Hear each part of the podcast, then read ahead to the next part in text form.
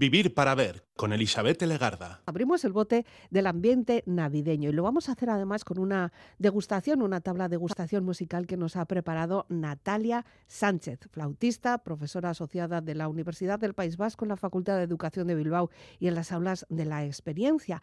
No hay Navidad sin música, sin villancicos, pero no siempre sabemos de dónde viene esta tradición. Hay piezas navideñas que son clásicas, perpetuas para muchas personas, por muchas versiones que en diferentes ritmos se hayan podido hacer con ellas.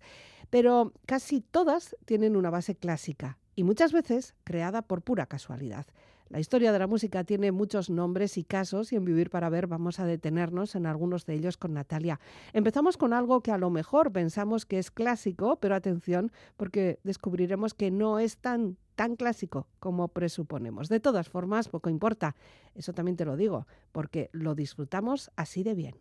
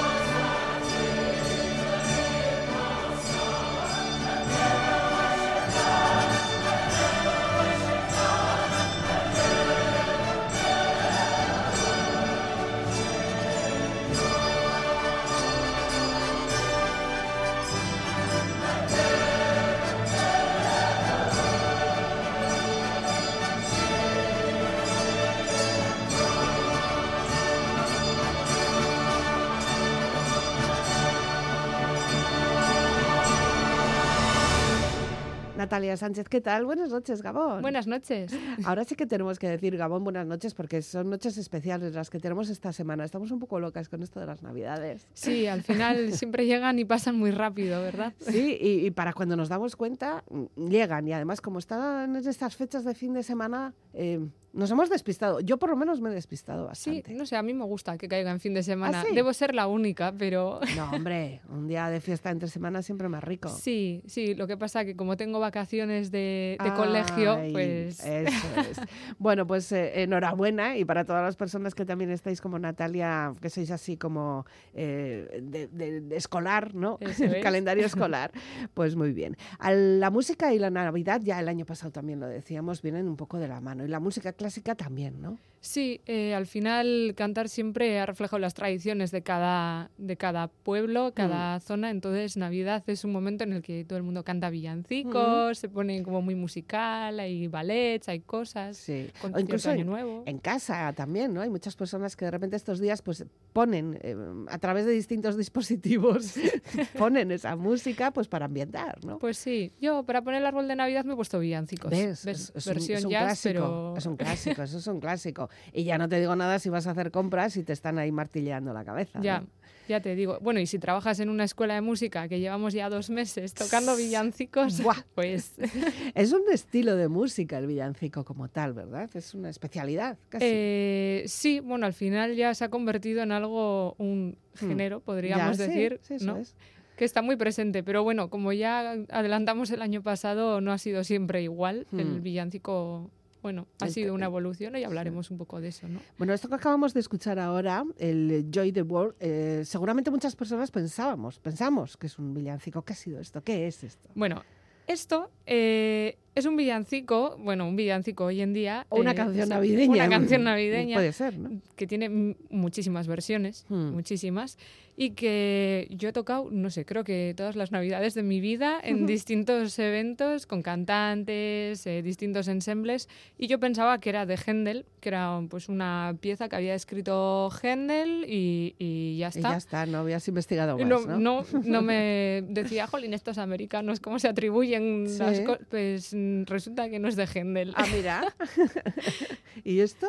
Pues bueno, eh, el texto eh, es, un, es de un señor que se llama Isaac. Isaac Watch, Watch, no, bueno, Watch, What? Sí. y, y está basado sobre un salmo, Sí. como casi todo este tipo de música. Entonces, eh, al parecer, eh, esto lo, lo publicó, en la música la hizo un líder de iglesia de Estados Unidos a, a mediados del siglo XIX. Eh, es un señor que era muy fan de Händel, Ah, al parecer le admiraba mucho, entonces cuando escribió esta melodía lo firmó como From Händel a la toma. y, y entonces, claro, eh, aunque se publicó varias veces, pues yo creo que, que se le atribuía a Händel por este motivo. Sí, y además Made in USA, ¿no? O sea, Händel Made in USA, o algo así, ¿no? Sí, no sé qué, no sé qué es lo que pasó ahí, pero, pero es curioso porque, porque mm, yo creo que mucha gente piensa que es de, Que es de Händel. de Händel. Hombre, tiene, tiene, eh, tiene aire. Sí, O sea, tiene La características forma de, de- de ir presentando la música, de ir, de ir desarrollándola, Ujú. cada vez así como más arriba. Como... Sí tiene Sí. un aire, ¿no? Bueno, Sí. no sé. Sí, yo creo que... sin eh, ser, sin este ser señor- especialista. Sí, dicen que este señor pues cogió algunas notas de distintas composiciones de Händel y las Ah. incluyó aquí, entonces pues la sonoridad Ya. quizás... Eh, ¿Un copia-pega o qué hizo este hombre? Mm, Bueno, se llaman citaciones, pero Ah, qué elegante. muy elegante, sí. Como puso From Händel, vamos a dejar citaciones Ah, bien. Le ha bueno. citado, bueno. No sabemos si Händel si levantara la cabeza, ¿qué diría? O, lo- Bueno. o los herederos de Händel que dicen, pero bueno. No sé. Ya. No sé, al final eh, era una forma de, de admirar, ¿no? De, Mm. de mostrar esa admiración. Los compositores, ya hemos hablado alguna vez, se copiaban a ellos mismos, o sea, reciclaban y reciclaban, así que Mm. Ya. no creo que ponga pegas No. Ya, y de todas formas, bueno, eh, es que se puede cantar este de yo, yo, es como muy... Sí. Bueno, de hecho, es, es una parte cantada también, ¿no? Ujú. Sí, sí, es una parte cantada y pues, es que a mí ahora solo me viene a la cabeza el de María Carey que lo canta así como muy pero, la verdad es que es muy muy bonito, así como muy Ya. ¿no? Muy, muy, Muy- solemne, Sí. muy solemne, muy de cantar también eh, en coro, con, Sí. ¿no? con muchas voces. En o iglesia. En iglesia, con, Sí. buena, con buena sonoridad. Es una de esas canciones que seguramente la hemos escuchado en más de una ocasión si hemos ido a hacer compras en estas fechas, porque seguro que, que- que es una de esas canciones villancicos populares que habrá tenido mil versiones. Hemos escuchado una parte bastante clásicca de todas formas. Tú antes decías que habías puesto jazz, mm, o sea, villancicos eh, versión jazz, en casa. no sé si este tendrá su ver- propia versión jazz, pero bueno, este ha sido muy solemne. Nos Sí. empezaba muy solemne. Sí, sí. Seguimos con algo mucho más tranquilo. Eh, primero lo oímos, ¿te parece? Y luego ya vemos de quién. Bueno, dinos de quién es. Para Es de. Sansen, Ah, que no que puede es- faltar, ¿eh? Ya, es que es Ya. un señor que tiene tantas cosas. Et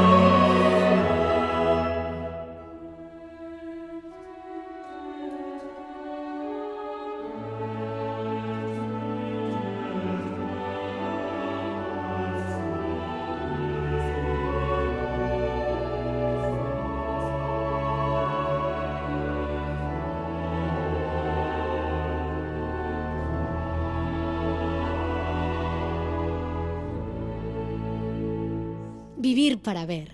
Con Elizabeth Legarda. Tranquilito, esto es tranquilito. Hemos tenido un momento de relax. Es una parte de una obra, no, en Sí. en sí no es una pieza, ¿no? No, eh, es una de las diez piezas que componen el oratorio de, de Navidad de, de Sansen, que dura como 35-40 minutos más o menos y que de verdad es muy recomendable si se tiene tiempo y ganas escucharlo, escucharlo. porque es muy bonito y quizás no tan conocido como otros oratorios de Navidad de, bueno, que se escuchan en estas fechas, ¿no? Ya. Eh, puede ser algo muy programable también, ¿no? Sí, yo, bueno, a mí me parece que sí, pero mi opinión no siempre va con la del resto, así que... No, no, bueno, tú di la, di la tuya, que para eso estás aquí. Y, y lo ideal sería, por ejemplo, pues eso, en una iglesia, como decías antes. Eh, bueno, esto yo creo que se programa mucho en auditorios, Mm. porque aunque es música cantada, pues lleva toda una parte orquestal. Ya, Al no- final, El escenario. el escenario es el escenario y ya estamos en una época en la que los compositores pensaban más en estos escenarios porque la música había ganado como su, eh, su propio culto, ¿no? O sea, Mm. es el culto a la música. Y entonces ha cambiado un poco el papel de la música para el culto y, necesita su espacio. Bueno, ¿quién es este señor Sansens que tantas veces eh, acude a nuestra llamada? Bueno, es un compositor, pero no solo, porque al parecer este hombre hacía muchísimas cosas. Mm. Pianista, organista, también escritor, eh, Mm. hacía caricaturas, matemático y mm, por la época yo creo que le tocó ser militar ya. También. Época y porque es casi de principios del siglo XX, casi, ¿no? Andamos, falleció en Mm. 1921. Ah, bueno, Así que- eh, antes. Sí. sí. Ujú, 19. Eh, eso es. Y, y bueno, yo creo que, que le conoce muchísima gente por su famoso carnaval de los animales. Sí, sí, sí, sí. Es un referente, vamos. Es un referente. Mm. El caso es que viene mucho aquí, acude mucho a nuestra llamada, como bien dices, porque tiene nada más y nada menos que más de 400 composiciones. Claro, o sea, con alguna acierta seguro. Seguro, una aportación para la historia de la música Ya. tremenda, ¿no? Y ha hecho todo tipo de, de- de formatos, Sí. de, de- de tipos de música, de todo, ¿no? Sí, además estamos hablando de una época en la que había muchísima riqueza eh, a la hora de componer muchos estilos distintos. Entonces Ya. tenemos sinfonías, poemas sinfónicos y de orquesta, tenemos piezas de cámara. eh, bueno, eh, suite humorística sería el, el Carnaval de los Animales, Sí. conciertos para instrumentos solistas, incluso me parece que óperas. Ya. O sea que... eh, ah, bueno. Y también música de cine, porque Ah, en esta época Ay, justo creo que ahí pilló. empezó, puso Sí. el primer granito de arena esta. Sí, qué bueno, ¿no? Un hombre creativo y un hombre de su tiempo, evidentemente. Y lo que acabamos de escuchar, esta piecita, esta piecita tranquila, forma parte de esa obra que, ¿cómo se llama la obra? El oratorio de Noel, eh, opus 12, Mm. eh, que compuso cuando era organista en París y, y, bueno, se estrenó en Navidad, en el Ah. año en la que lo compuso, creo que era el 1858, creo. Ya. Y, Bueno, y ya, bueno, ya le viene del título, ¿no? Un oratorio de Sí. Noel, o sea, un oratorio de, Sí. de Navidad directamente. no sé si iría antes la composición o el título, ya sabes, a veces. Sí que eh, vemos que son voces. En general Sí. es una obra para voces. Sí, tiene cinco solistas. eh, bueno, eh, yo creo que aquí no se aprecian todos los componentes de, la obra, ¿no? Pero en- a lo largo de la obra aparecen cinco solistas, hay un coro mixto, hay órgano, Mm, arpa y cuerdas. Ya. O sea que es muy potente. Ya, Vamos. solistas además de muy diversas eh, eh, registros. O sea, Sí. tenemos voces de todo, ¿no? Sí, tenemos desde las más graves, barítonos, eh, hasta las sopranos, pasando Ujú. mezzo soprano, alto, tenor y, bueno, eh, el órgano que siempre hace que todas las obras cojan como un... A mí me encanta el órgano, Sí. es tan imponente, ¿verdad? De verdad que sí.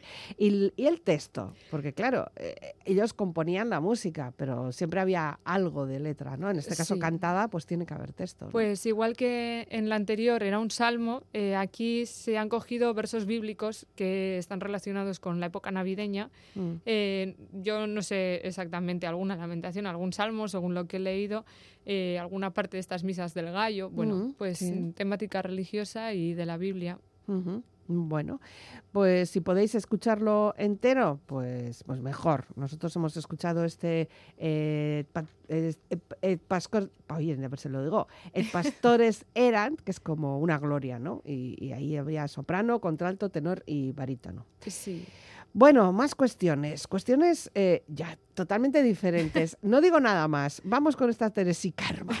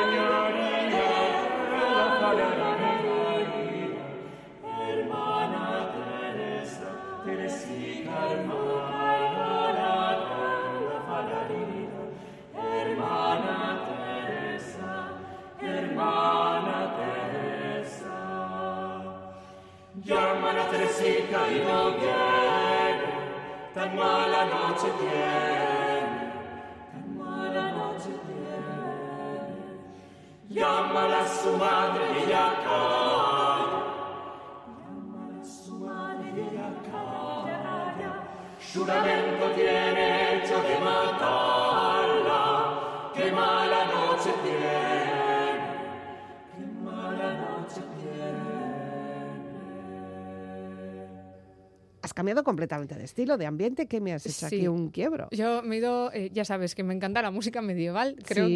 que siempre digo que me encanta todo estilo de música, pero es que la música de esta época a mí me da como mucha paz y mucha Sí. alegría. Sí, no sé, cada vez Igual eres más. una reencarnación de una princesa que estaba en una torre. ¿Te ¿no? imaginas? Qué guay. Eh, bueno, lo que hemos escuchado eh, es un villancico, Mm. pero no es un villancico como los que conocemos ahora. no. Es un villancico medieval que se llama villancico porque lo cantan los villanos, es decir, los habitantes humildes, digamos, de las villas. Sí. Y pues eran composiciones vocales, eh, no siempre iban acompañadas por instrumentos, o sea, solían ser cantadas, eran poemas que, que hablaban de temáticas pues de lo más normales, Sí, rurales. coti- cotidianas de toda la vida. ¿no? digamos. Eso es. Sí, sí. Eh, lo que pasa que el villancico, bueno, luego fue evolucionando. Al final la iglesia vio que tenía tanto éxito este tipo de, de melodías. Siempre se apuntan, ¿eh? Se apuntan a todo. Que dijeron, pues vamos a meter con nuestros textos y nuestras Ya. ideas también. Y, y al final se les fue de las manos porque enganchó tanto que empezaron a hacer representaciones, no sé qué, y ya se pusieron un poco serios y dijeron, bueno, hasta aquí, pero nos ha quedado la tradición del Del villancico, actual. Sí, Pero en origen era esto. ya. Y el que hemos escuchado hoy de Terésica Hermana Mm. eh, es de Mateo Flecha, el viejo, se le Mm. apodaba, porque al parecer tenía un sobrino Ah, que era el joven. que era el joven. sí. Y bueno, este señor, hablamos que nació aaproximadamente, son fechas un poco así, Ya. porque estas épocas ya No sabes. se registraba demasiado. No demasiado. no. 1481 o 1553, Ya, creo. ahí anda, sí. Por ahí anda. Pero, a ver, de origen español, entiendo.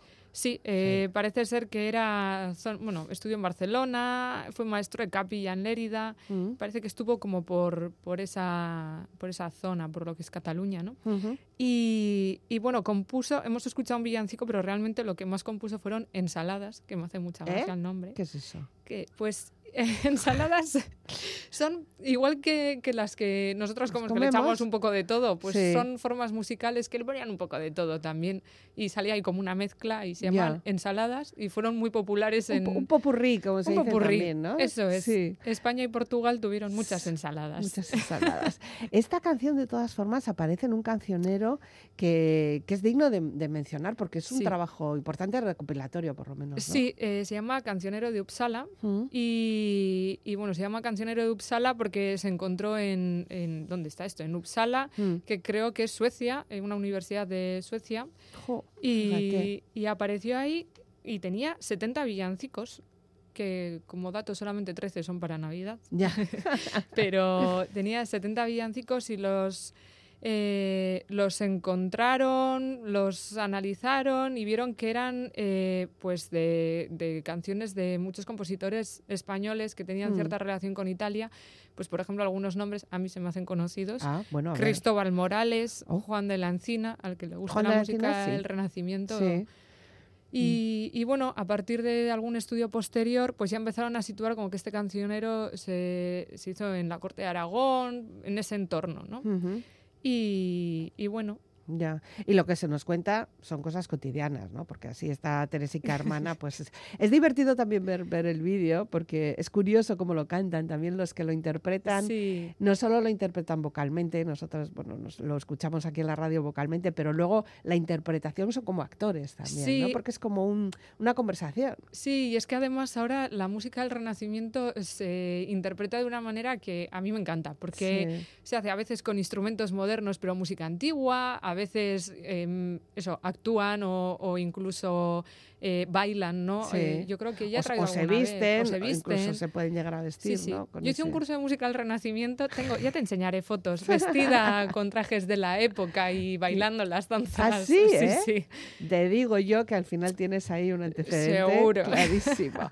bueno, este señor eh, en estas ensaladas pues metía de todo y, y hemos escuchado esta Teresica Hermana, pero tiene más cosas, ¿no? Eh, sí, eh, bueno, yo voy a proponer una de temática navideña, Mm, eh, también de Mateo el Viejo, Sí, y, y a ver qué tal.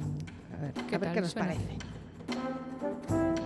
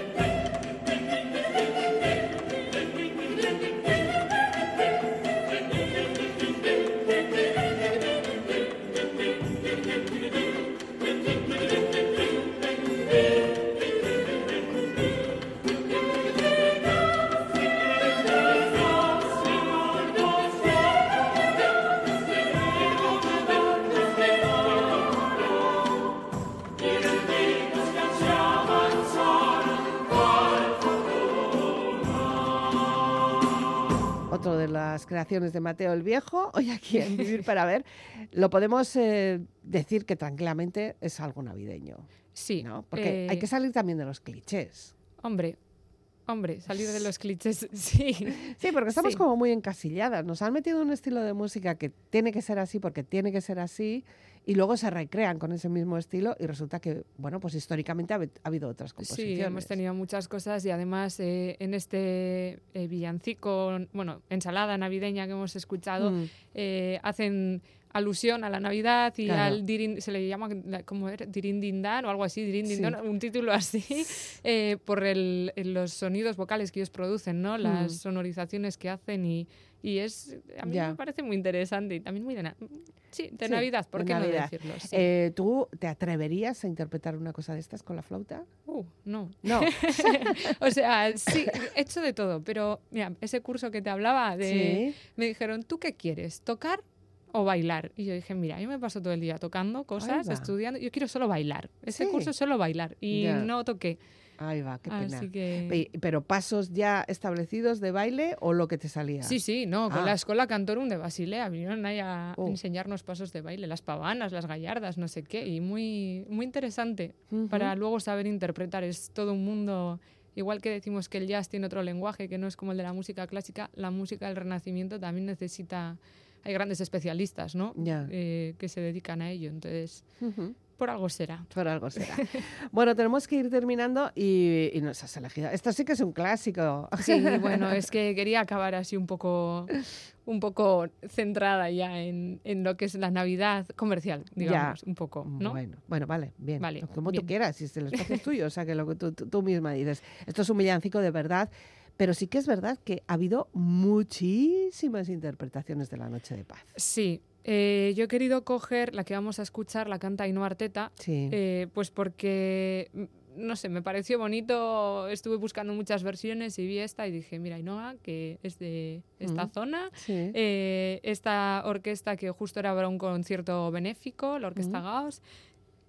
Y, y bueno, la verdad es que este villancico eh, es gracioso porque yo no tenía ni idea de, de dónde venía este villancico. Ver, Y según lo que he buscado, Sí. eh, surgió por casualidad. Mm. ¿no? Había un sacerdote que yo creo que estuvo en un momento de, de apuro seguramente, que tenía que componer algo para, para su misa y no tenía acompañamiento de órgano y, y compuso así algo para cantar.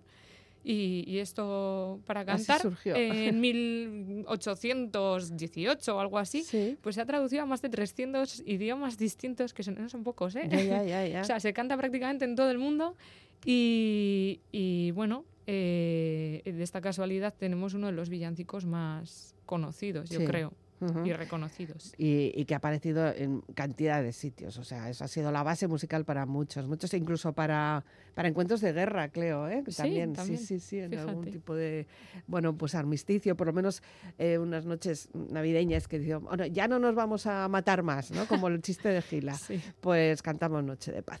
No es la única no es la única canción, el único villancico que seguramente se interpretará en muchas de las casas que sois cantores. Eh, hay muchos villancicos, evidentemente. Cada familia tiene su villancico, curiosamente, y la defiende. ¿sabes? Como diciendo, esta es nuestra canción. La canción. La canción de, Sí. y, y todos los años hay que cantarla. Pero cada, cada villancico casi podría tener su historia. Sí, eh, yo he recogido un poco, bueno, creo que es así, lo he sacado de Mm. National Geographic, me fío mucho de esa Mm, fuente. Vale. Eh, pues algunas, algunos de los sitios de donde provienen los villancicos. Por ejemplo, hay del Chiquirritín, que es mm, muy conocido. Al parecer es navarro. Ya. Y ya vienen los reyes de Aragón. Yo los he cantado todos siempre, ¿eh? pero Sí, bueno. Sí, sí, Eh, hacia Belén va una burra de Castilla-La Mancha. Y la de Dime Niño, que es muy bonita y como muy tradicional también de Murcia. De Eh, Murcia. o sea, fíjate que tenemos aquí un poquito de... ¿Ves? Cada uno le pone su, su- su acento, su mensaje y, Hmm. y su forma de interpretar las navidades. Pues hagámoslo tranquilitos, eso sí, sin agobios. Ya estamos en las épocas, ya últimas fechas, estas fechas que, en las que nos empezamos a, estres- a estresar. Y al final, bueno, pues, pues, lo, menos, lo menos importante es todo, todos estos preparativos que nos hacemos de más. ¿no? Eso Lo es. importante es juntarnos y- y, hacerse una unas tortilla de patatas y Y listo. ya está. O, Bueno, un poquito de espumoso, un poco de un poquito de una copita. Bueno, también, sí. Y, y luego el dulce, eso, que es- que es- que eso no puede faltar, pero bueno. Natalia, pues pasa una buena Navidad, un- un Igualmente. buen salto al año 2023 que empecemos y, con buen pie. y estaremos. Muchas gracias, feliz Navidad. Igualmente, Agur.